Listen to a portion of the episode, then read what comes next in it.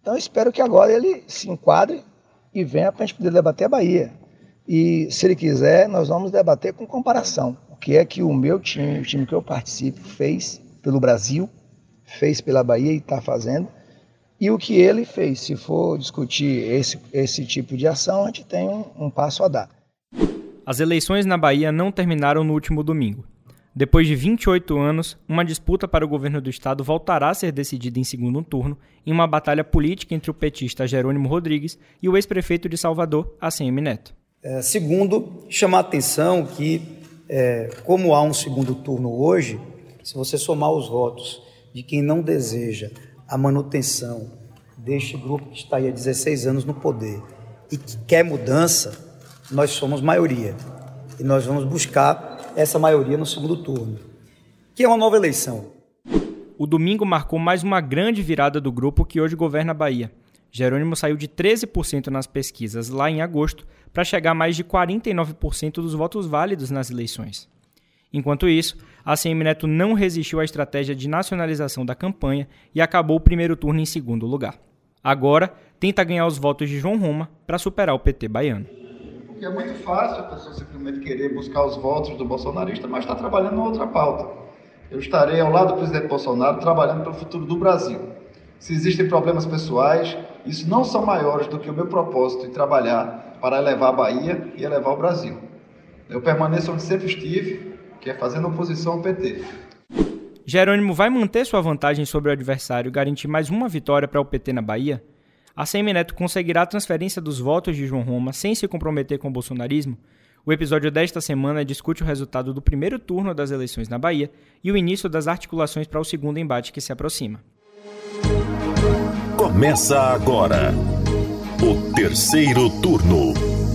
Um bate-papo sobre a política da Bahia e do Brasil.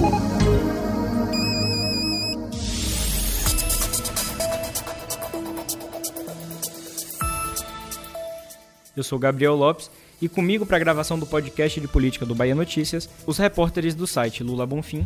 Olá, turma. E Anderson Ramos. E aí, galera, tudo bem com vocês? Alô, alô, meus amigos, estamos de volta aqui com mais um programa, mais um episódio do seu, do nosso terceiro turno.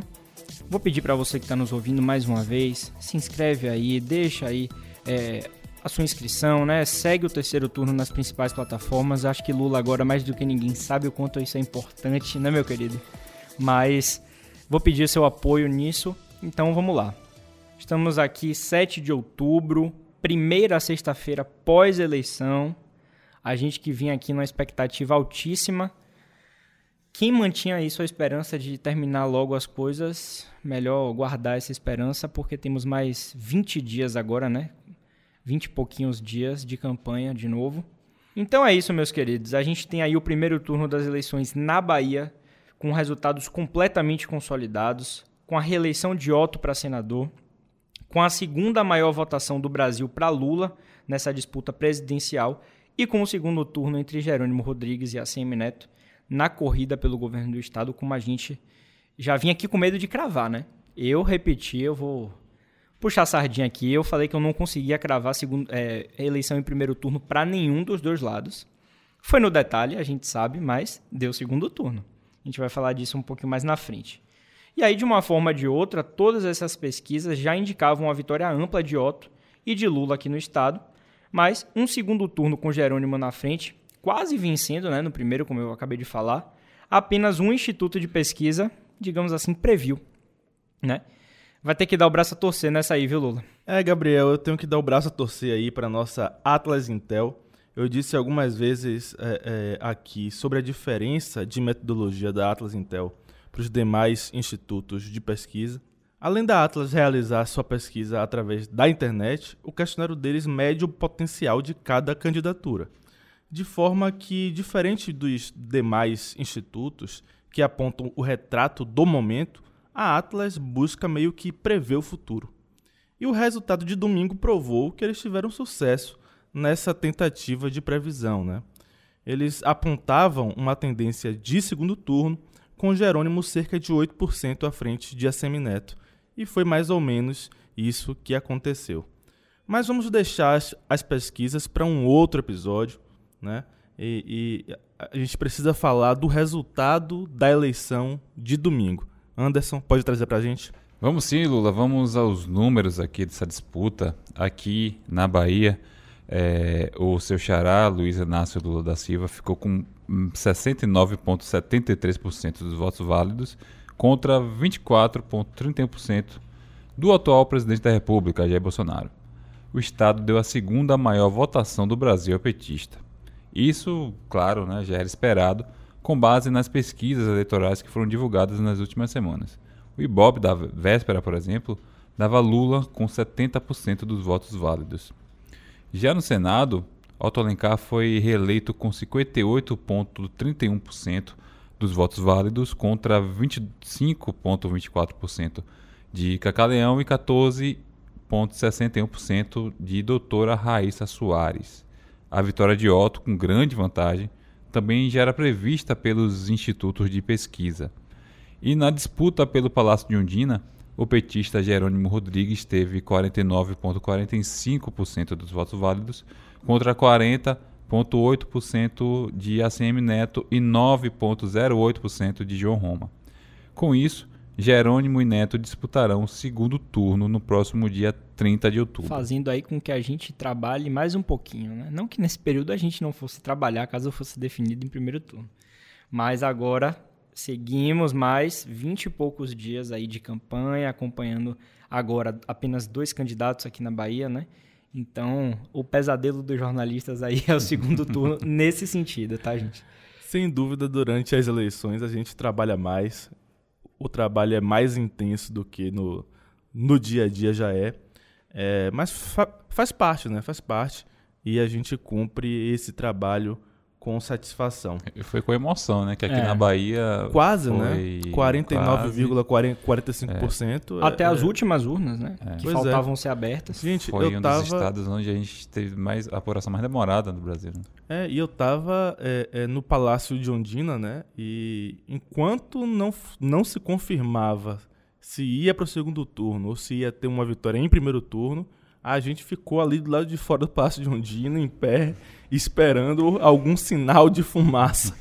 Eu te entendo, viu, Lula? Porque eu passei situação semelhante lá no Corredor da Vitória, mas eu acho que a gente vai falar disso um pouquinho mais um pouquinho frente. mais pra frente. Essa experiência nossa com o dia da eleição.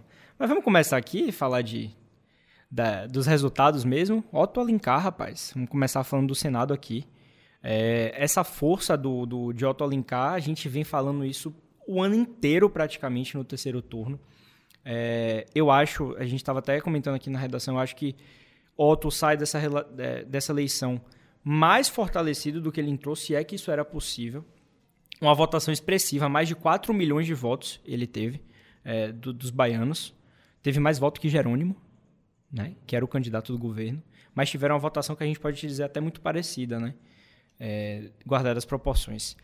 Ambos tiveram 4 milhões um pouquinho, o Otto teve levemente um, uma votação maior, né? Então, acho que quem sai realmente grande, né, enorme dessa eleição é o Otto Alencar e toda a sua tropa do PSD, que na, na, no legislativo também deu uma aula de eleição. A gente vai falar disso também nesse episódio. Mas queria saber de vocês as percepções sobre essa reeleição é, com folga, com muita margem de Otto. Tem, tem algumas coisas aí, né, Gabriel? É, primeiro que Otto é o grande líder do PSD e o PSD é o partido que tem mais prefeituras é, por toda a Bahia. Né? É, é, eles, eles elegeram é, é, mais de 100 prefeitos e hoje eles têm, se eu não me engano, a conta deles é de 110 prefeituras no interior do estado. Né? E isso, com certeza, faz muita diferença. Né? Seria né? quase 25%. Né? Faz uma diferença gritante na hora de você é, construir as alianças é, é, durante o período ele eleitoral, tá? Você ter apoio de prefeitos, de vereadores, de lideranças políticas espalhadas pelo Estado, garante aí uma campanha mais robusta é, em favor da sua candidatura. E aí, é, é, além disso, né, acho importante a gente, a gente destacar é, a relevância de Otto Alencar durante um período de muito peso da política nacional é, nos últimos tempos, né, que foi a, C a CPI da Covid. em que, em que Otto, Otto Alencar teve um destaque bastante considerável é, é, no enfrentamento à, à, atuação do governo durante a pandemia.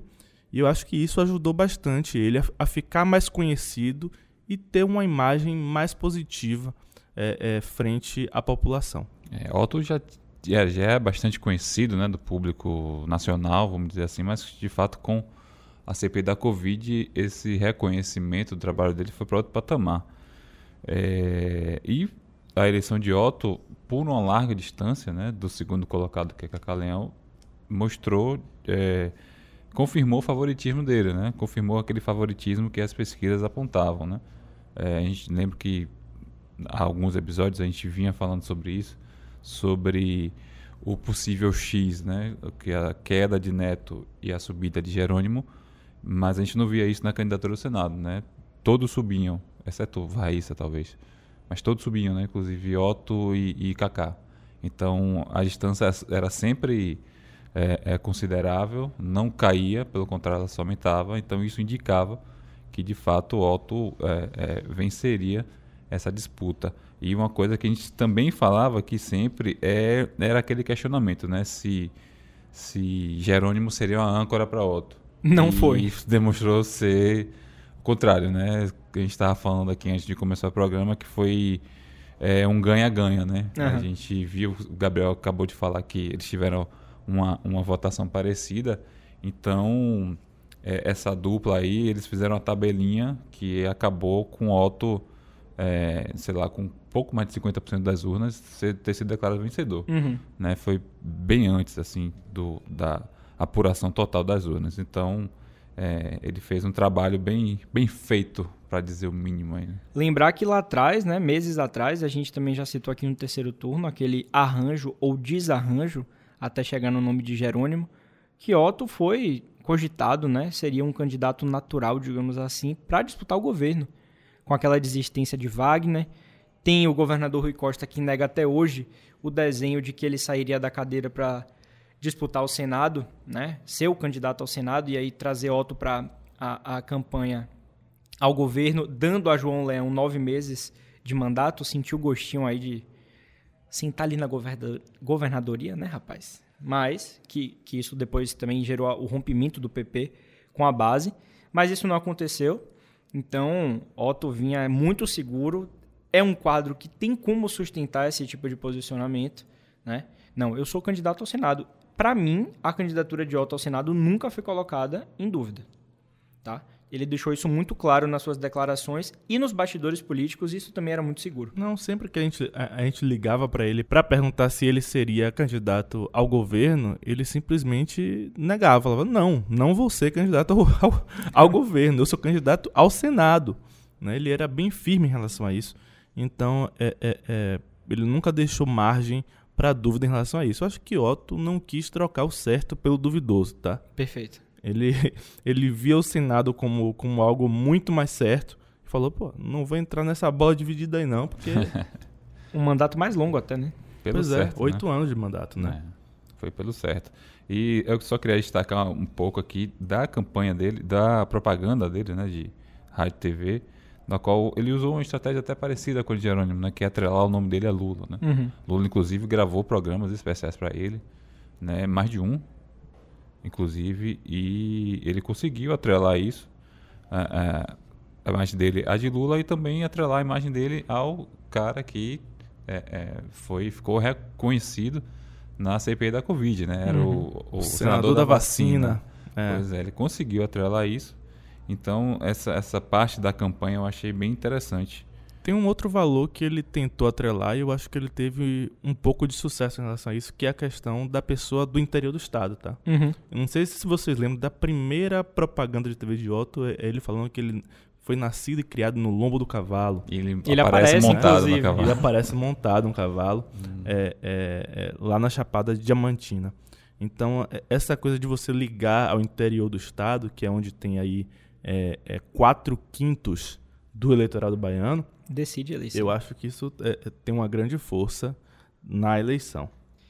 Um outro ponto, meus queridos, que a gente falou aqui há pouco, foi a ampla votação que Lula teve no Estado, concretizando todos os cenários que já apontavam que o presidente, né, que a Bahia realmente, é, nesse sentido, é Lula, né, que o presidente tem uma excelente aceitação aqui no Estado.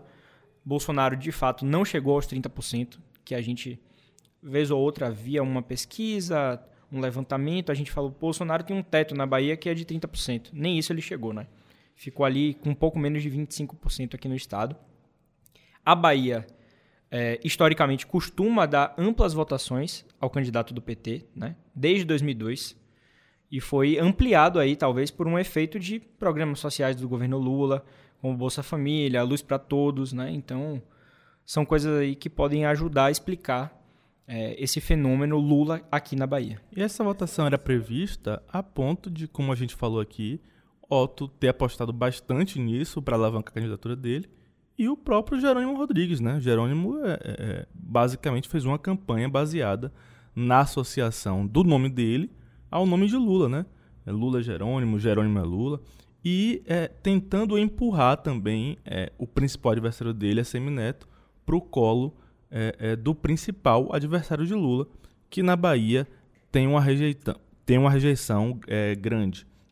Então, é, mais uma vez, e até a gente, para a gente entrar já para falar da eleição para o governo do estado, a eleição de Lula, a eleição de Lula na Bahia nunca foi uma dúvida, nunca foi uma dúvida, e foi um fator determinante para todos os outros cargos, todos os outros cargos, tá? A, a gente a gente viu é, rodando pela internet, inclusive candidatos de outros partidos usando santinhos, né, com, com Lula, ao lado de Lula, né, para ver se conseguia um votinho aqui e ali, é, é, é, com base na popularidade do ex-presidente.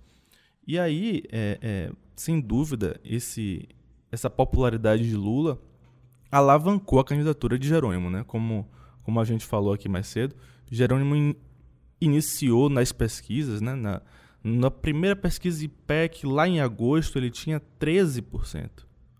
13% das intenções de voto. E terminou as eleições com 49% dos votos válidos, mais de 49% dos votos válidos. E, e, isso baseado nessa associação com Lula. É, e o principal adversário de Jerônimo na disputa, ele correu dessa associação, do embate direto com Lula, né? porque ele sabia que isso poderia trazer prejuízo para ele. Uhum. Né? A gente está falando aqui de ACM Neto. Sim. Então, a estratégia que foi utilizada, já que ele não tinha um padrinho forte, né? aqui na Bahia pelo menos, né? esse padrinho não é Bolsonaro, que a rejeição aqui dele é monstra, uhum. ele correu disso o tempo todo. Né? Ele não quis associar seu nome ao de Bolsonaro e não quis é, resgatar um antipetismo que ele já teve para que ele pudesse ao menos ser competitivo, né? E isso ainda assim quase custou a eleição para ele, né? No primeiro turno. Tem gente falando que aquele famoso voto Lula Neto, o Neto Lula, como, como prefira, ficou ali na base dos 20 a 25% no máximo, é. né? Então, mas ainda que não tenha sido maior, não tenha sido mais expressivo, é uma base importante para Semineto né, nesse montante que ele teve na eleição. Então... Especialmente em Salvador e em cidades grandes do, do estado, né, como, como Feira de Santana e Conquista, onde a Semineto também é, teve uma votação melhor do que Jerônimo. Né? É, nessas cidades, o voto Lula-Neto pegou mais forte. Né? Em Salvador, a gente, a gente viu bastante isso. Mas nas cidades menores do interior do estado, o negócio se inverteu, né? Falando em Salvador, é importante a gente trazer aqui que a Semineto, na capital baiana, né, onde foi é, prefeito aí por oito anos, né, dois mandatos, ele não conseguia uma vantagem é, como a campanha talvez esperasse, que previa pelo menos 300 mil votos de frente, não chegou a esse valor. Ficou 200 e um pouquinho, vou ficar devendo o número fechado. Pouco abaixo de 50, é, 40. Eu acho que ficou entre 230 mil é. votos na frente. Então, assim, para alguém que tem uma base forte em Salvador e que até o início da campanha tinha base apenas em Salvador, é, não sei se dá para dizer que ficou devendo, mas talvez tenha ficado aquém, né? um pouquinho aquém do que, pelo menos, a campanha esperava. Eu ouvi algumas pessoas da campanha dizendo, não, a gente vai ter pelo menos 300 mil votos de frente aqui em Salvador. Eu acho que eles subestimaram um pouquinho a força do PT no Estado, tá? É, se a gente até... A gente pode buscar por pesquisas de opinião, mas a gente pode também buscar no, no histórico mesmo do Estado, né? É, é, por exemplo, o PT ganha o governo do Estado em Salvador desde 2002. Não é nem desde 2006, quando Wagner ganhou, ganhou a primeira vez. É desde 2002. Em 2002, Wagner já ganhou de Paulo Souza de Salvador. Né? Então tem um histórico de votação alta do PT em Salvador. E aí, quando você vai para as pesquisas, você vê que a aprovação de Rui é melhor em Salvador do que no interior. E a preferência pelo PT como partido é também maior em Salvador do que no interior do estado. Né? Então, claro, é, tem um peso enorme a gestão bem avaliada, muito bem avaliada, que a Semineto tem em Salvador, né? mas também tem um peso enorme a força do Partido dos Trabalhadores. Então, não dá, é, na minha opinião, não dá para você subestimar como adversário o Partido dos Trabalhadores em Salvador. É, e eu queria só deixar aqui mais uma coisa registrada, né? As menores votações de Jerônimo Rodrigues no estado foram em municípios é, é, em que Jair Bolsonaro venceu as eleições no estado, né? Bolsonaro. É, Luiz Eduardo, não foi? Luiz Eduardo e Buerarema, uhum. tá?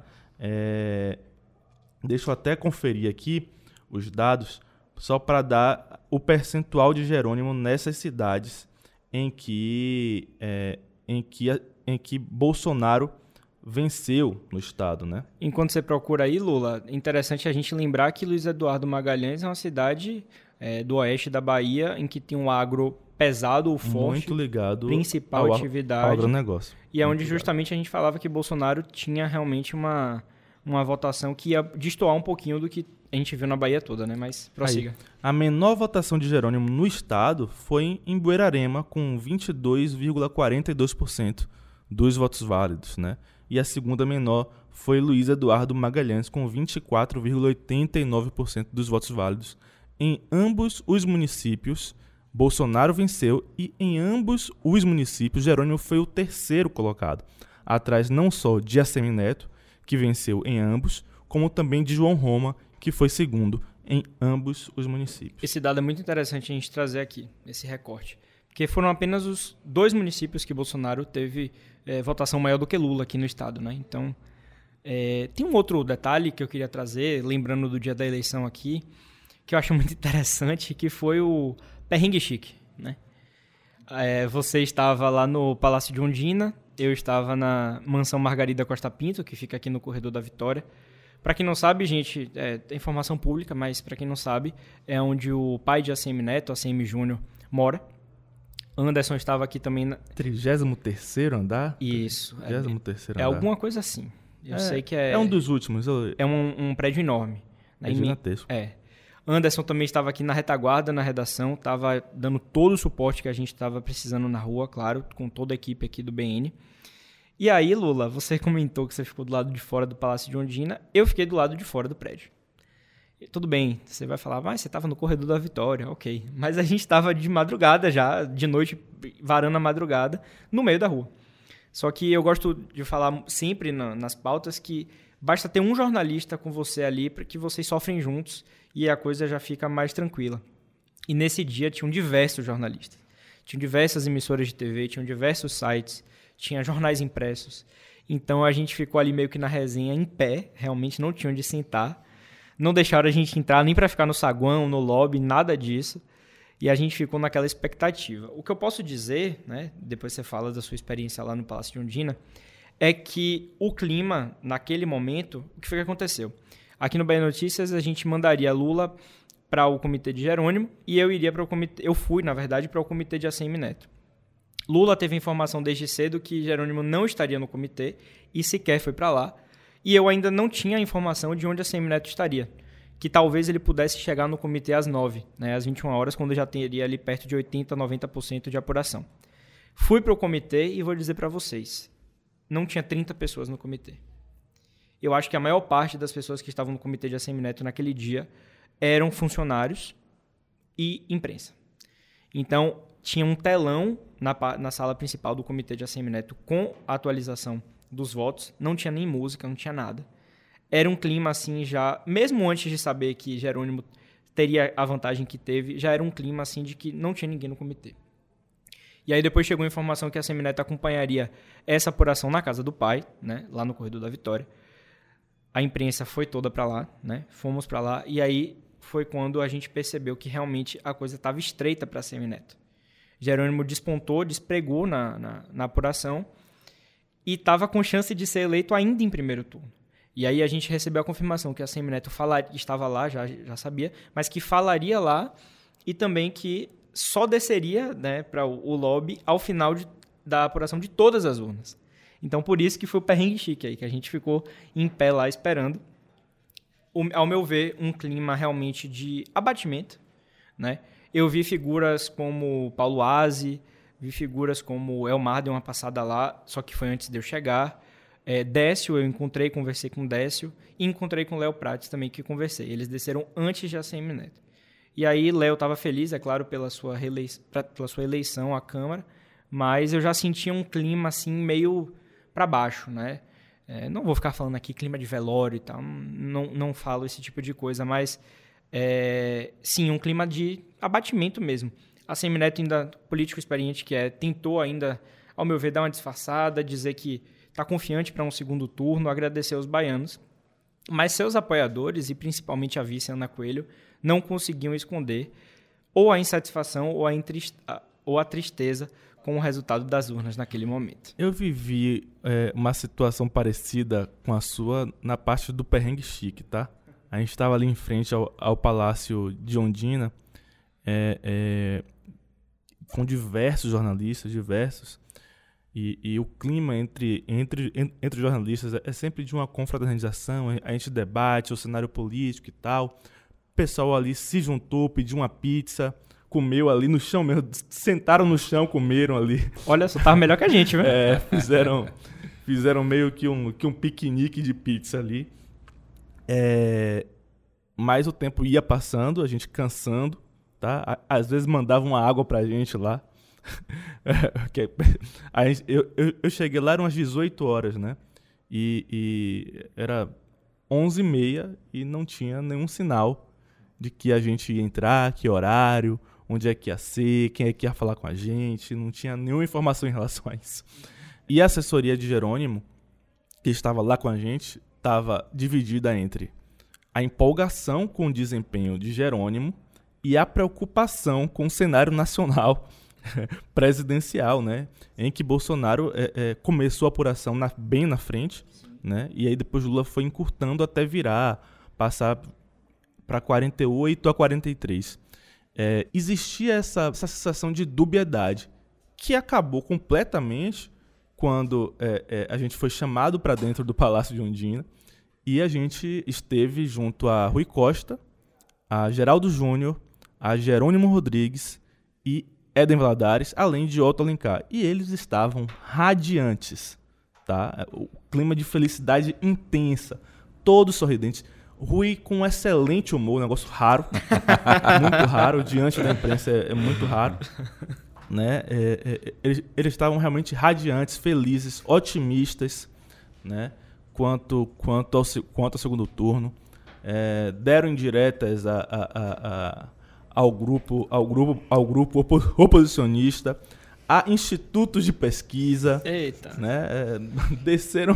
Soltaram os cachorros. É, soltaram os cachorros, mas estavam felicíssimos. Inclusive, é, é, é, tive lá um, uma revelação de, de Geraldo Júnior, que ele é torcedor do Bahia.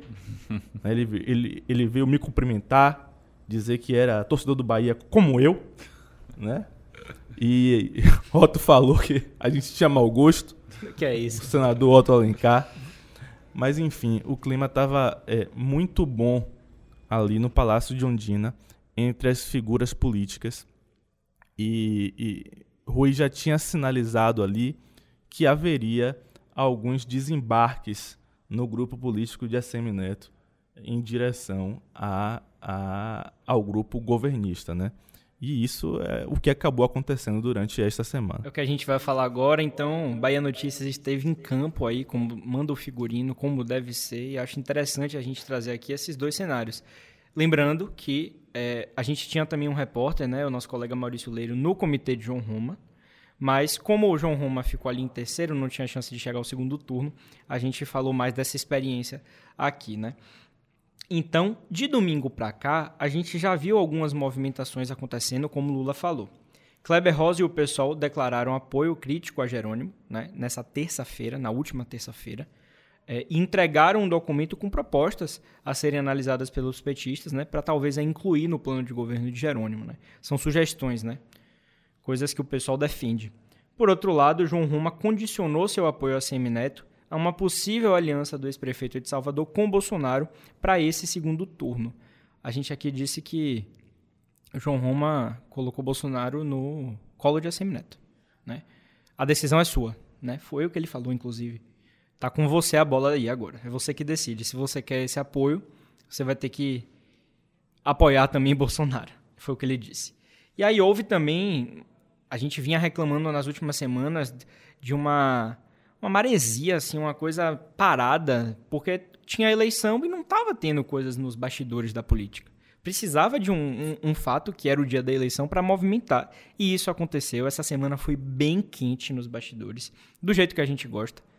E aí já houve uma grande debandada de prefeitos que antes estavam com a CM Neto e agora pularam para o barco de Jerônimo. Teve gente que era de Jerônimo, pulou para a CM Neto e agora voltou. Teve gente que era de Neto e pulou agora de vez. Então, é, tem quadros, né, inclu inclusive do PP e do PDT, né? Teve a questão de Silva Neto do PDT. O PP, eu acho que a gente vale é, fazer um, um, um, adendo aqui importante, rápido, né, pela duração do programa mais importante, que é que tem uma ala considerável do, do, do PP já se movimentando para voltar à base governista, à base do PT, insatisfeita com essa mudança de lado é, que aconteceu lá em março, que foi liderada pelo vice-governador João Leão, que eles mudaram o apoio para a Semineto depois do rompimento. E a gente já tem aí figuras grandes do PP, né? A gente está chegando aos nomes já, não dá para trazer aqui para vocês ainda, é muito incipiente, mas que estão tentando aí, não vou dizer armar contra o vice-governador, mas que eles querem enfraquecer a liderança de João Leão no PP para talvez aí futuramente assumir o comando. A gente já tem esse desenho. Então o cenário que está se colocando para a Semineto um cenário de um segundo turno difícil. Né? É, é, o PP que vê com, com a pecha aí de ser um grande partido, né? de é, bater de frente aí com o PSD, né? agora de fato corre o risco de abandonar o barco. Né? E uma coisa interessante, falando de João Leão, né, que algumas pessoas ligadas às duas campanhas, né, viam a eleição dele um pouco difícil. Né? É, lá quando aconteceu todo aquele é, aquele embrólio do PP romper com a base do governo, Rui Costa ir para o colo de Neto. É, Leão inicialmente seria o candidato ao Senado, mas depois desistiu, dando lugar para o filho, Cacá Leão, e ele, ele é, é, foi candidato a, a, a, deputado federal e era tido como um cara que seria o, o puxador de votos né, da, do PP. Só que não foi isso que aconteceu. Né? Ele ficou em quarto lugar entre os quatro senadores que foram eleitos pelo PP. Deputados, né? Deputados, perdão. E, e perdeu força política, de fato. Né? Perdeu força política e agora corre o risco de perder a presidência do PP. Leão é curioso, né? Ele já, já disse uma vez é, é, é em, uma, em uma entrevista para mim a seguinte frase: é, O papel do PP é garantir a governabilidade né? Então a gente não consegue imaginar nome bonito o PP. pro Centrão, né? Esse. É, exatamente. exatamente. Obrigado, Anderson. É, exatamente. A gente não, não consegue vislumbrar o PP na oposição, né?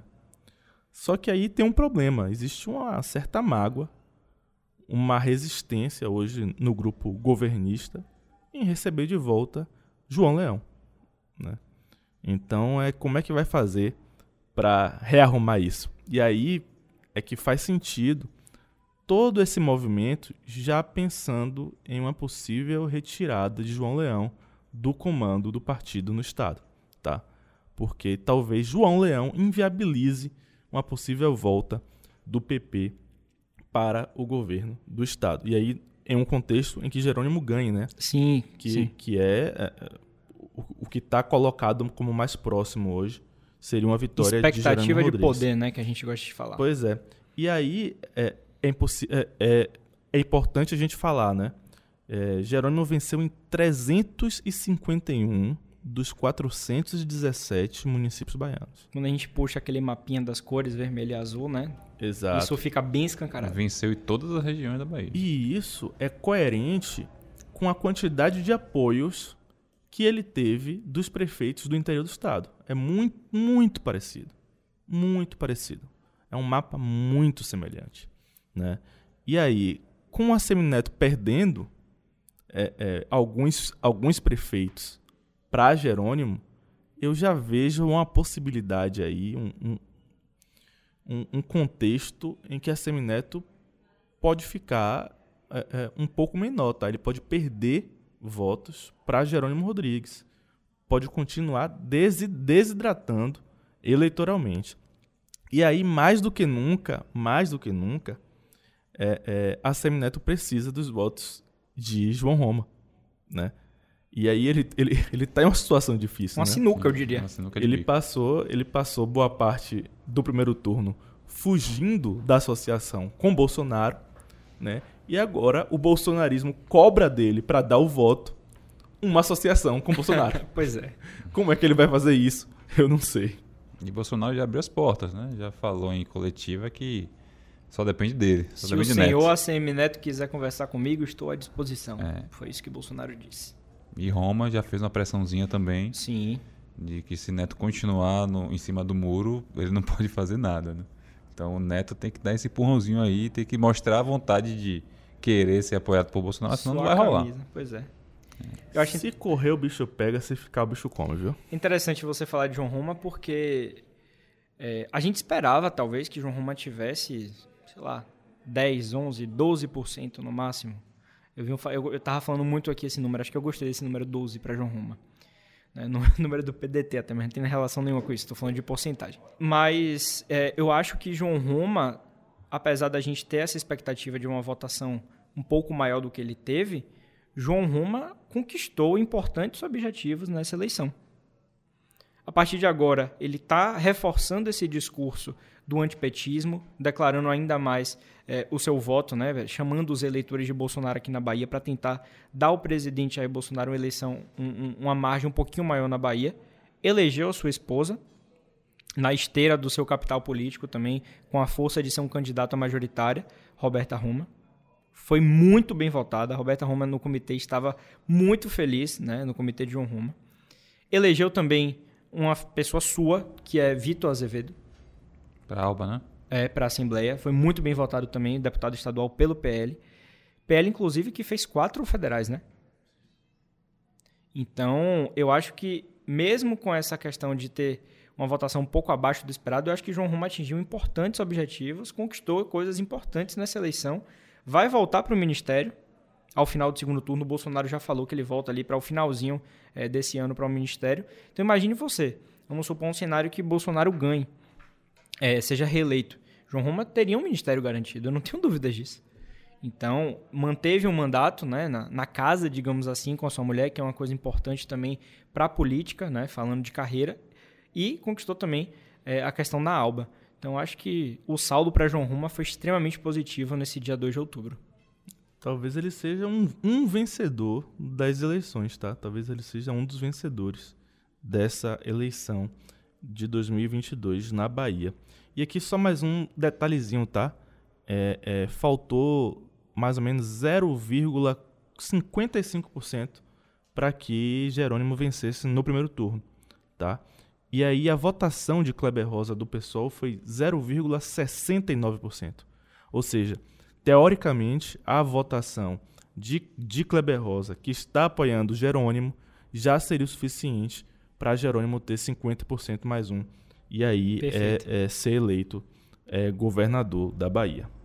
E não à toa, né? Na, no início dessa semana, o pessoal anunciou é, é, eu apoio a candidatura de, de, de, de Jerônimo, né? Algo para quem é mais à esquerda, raiz aí, seria impensável há, alguns anos, mas aconteceu. É, a gente falou até aqui, né, que é, o pessoal entregou uma carta de uma, algumas propostas e tal. Então, é uma, uma, conta mais clara, mais simples, né? A gente nunca é uma conta tão simples assim, a eleição. Uhum. Mas a, a, as, os votos de Kleber e de Jerônimo já seriam suficientes para vencer a eleição no primeiro turno e garantir a eleição no segundo turno. Uhum. Mas é isso, gente. Não é só de majoritária que vivem as eleições, tá? É, a Bahia também elegeu no último, no último domingo 39 deputados federais e 63 deputados estaduais. Para a Câmara dos Deputados em Brasília, o mais votado foi o candidato Otto Filho, do PSD, com 200.909 votos, mostrando mais uma vez aí a força de Otto, de Otto Alencar e de seu partido. Né? Quem também mostrou seu poderio foi o PT, de Jerônimo, que elegeu sete parlamentares neste ano, sendo o partido com mais cadeiras na ala baiana da Câmara. O PSD ficou com seis vagas, assim como o União Brasil de Assemineto. O PP teve quatro eleitos, republicanos e PL tiveram três cada um, enquanto PDT e PCdoB ficaram com dois cada. PV, PSDB, MDB, Podemos, PSB e Avante tiveram uma cadeira cada um. Já na Assembleia Legislativa, a deputada mais bem votada também foi do PSD. Trata-se de Ivana Bastos, que obteve 118.417 votos. Por outro lado, o partido com mais parlamentares eleitos para a Alba foi a União Brasil, com 10 deputados. Em segundo ficaram o PSD e o PT, ambos com 9 parlamentares, o PP, que teve 6, enquanto o PCdoB, PV e PL tiveram 4 eleitos cada um o Republicanos elegeu três, ao mesmo tempo que o PSDB, MDB, PSB e Solidariedade elegeram dois deputados. Com o parlamentar apenas ficaram Avante, PDT, PSC, Patriota, PSOL e Cidadania. E aí é importante a gente é, é, citar alguns destaques é, é da eleição para o legislativo, tá? O PSD não apenas teve os mais votados, é, é, tanto para a Alba quanto para a Câmara, como ele enfileirou uma gama né, de candidatos muito bem votados. Tá? Assim, entre os mais votados da, da Alba, acho que os três primeiros eram do, do PSD, né? E quando você vai também para os federais, também é, entre os dez primeiros, diversos do PSD. Eu vou até buscar aqui a lista para a gente é, é, é, dizer o, o, nome de alguns deles. Olha aqui, para a Câmara dos Deputados, tá? O primeiro mais votado, Otto Filho, depois é o Mar Nascimento do União Brasil e na sequência Diego, Diego Coronel do PSD e Antônio Brito do PSD. Ou seja, entre os quatro mais bem votados, três do PSD.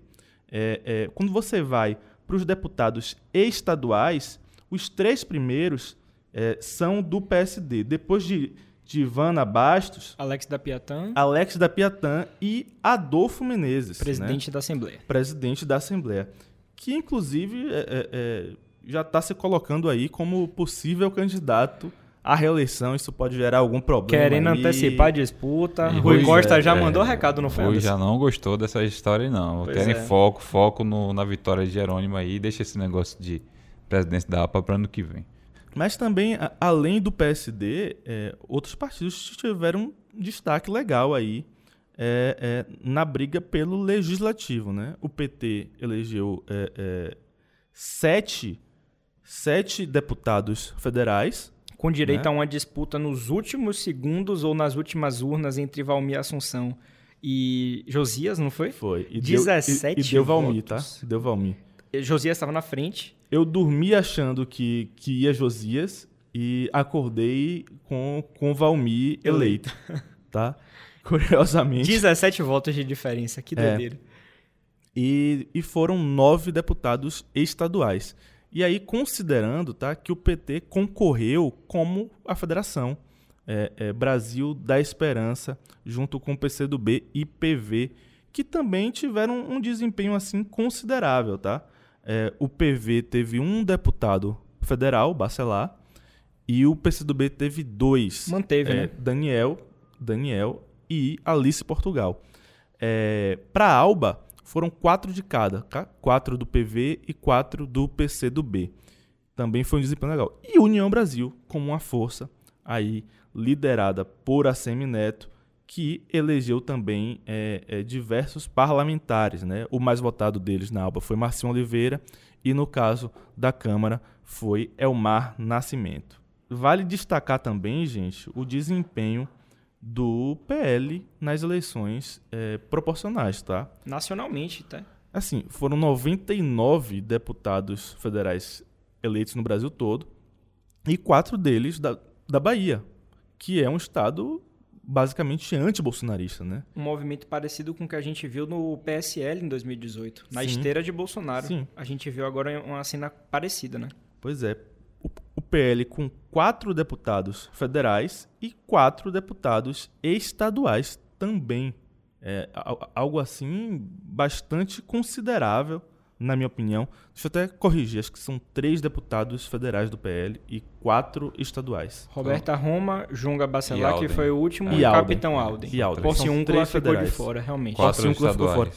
Porciúncula que é, talvez tenha sido o candidato de Bolsonaro aqui, aqui no estado, né? E ficou de fora.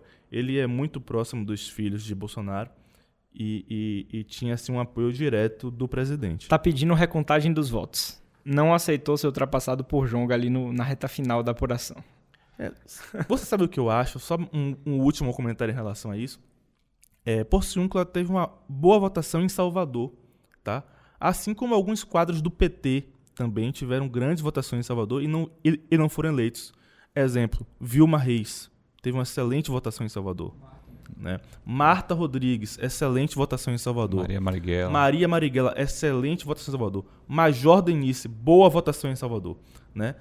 São quadros que podem pensar na Câmara. Né?